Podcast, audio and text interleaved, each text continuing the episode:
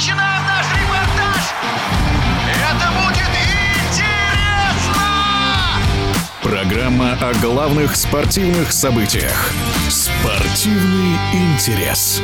На турнире в Дубае российская теннисистка Анна Калинская потерпела обидное поражение в финале от итальянки Жасмин Паулини в трех сетах. По ходу соревнования Анна впечатлила фанатов и экспертов. В сетке плей-офф одолела Коко Гауф и первую ракетку мира Игу Швенток. Заслуженный мастер спорта СССР и 18-кратная чемпионка Советского Союза Анна Дмитриева прокомментировала выступление россиянки на кортах ОАЭ. Может быть, кто-нибудь подумает, что Швенток играла не лучшим образом. Но так бывает. Не у всех получаются лучшие дни на важные матчи. Однако можно вспомнить, что Швенток даже в этих случаях борется до конца за каждое очко, за каждый мяч и очень часто одерживает победы. Здесь же Аня выиграла убедительно в двух сетах. При том, что можно вспомнить еще одну деталь. В этом турнире Анна Калинская идет очень уверенно. Победа над Швенток – это третья победа над игроком первой десятки. Первая и вторая пришли к ней в четвертьфинале и на ранней стадии. Она выиграла у двух победительниц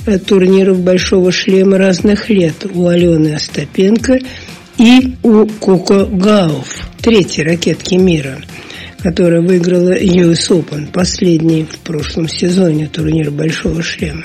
Словом, все это свидетельствует о том, что Аня в хорошей форме подошла к своему пику.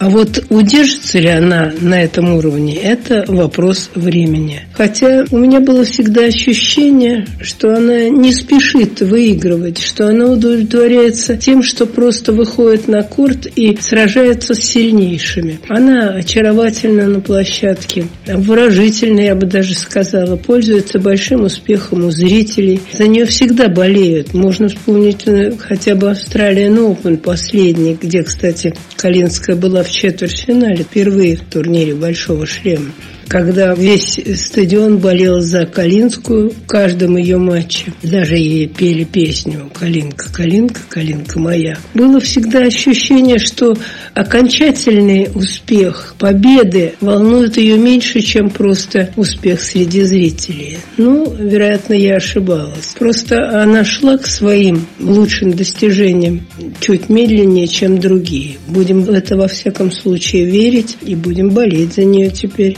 рассчитывать на то, что мы увидим не раз еще ее победы.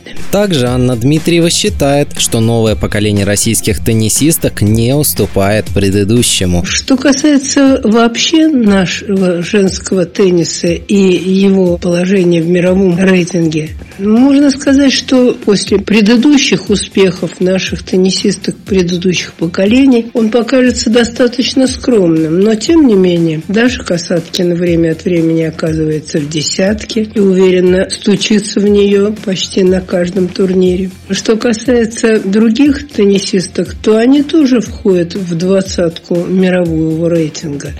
Каждый период рождает своих звезд, и теннис настолько популярен в мире, что не только в России рождаются яркие чемпионы. Если говорить о потенциале Миры Андреевой, то, наверное, не надо спешить. Ее успехи уже сами за себя говорят. Они не могут быть случайными. На протяжении всего предыдущего сезона и в начале нынешнего она показывала теннис достаточно хорошего уровня. Но на пик своей формы она выйдет чуть позже, потому что в 16-17 лет очень трудно достичь того, к чему ты рожден рожден.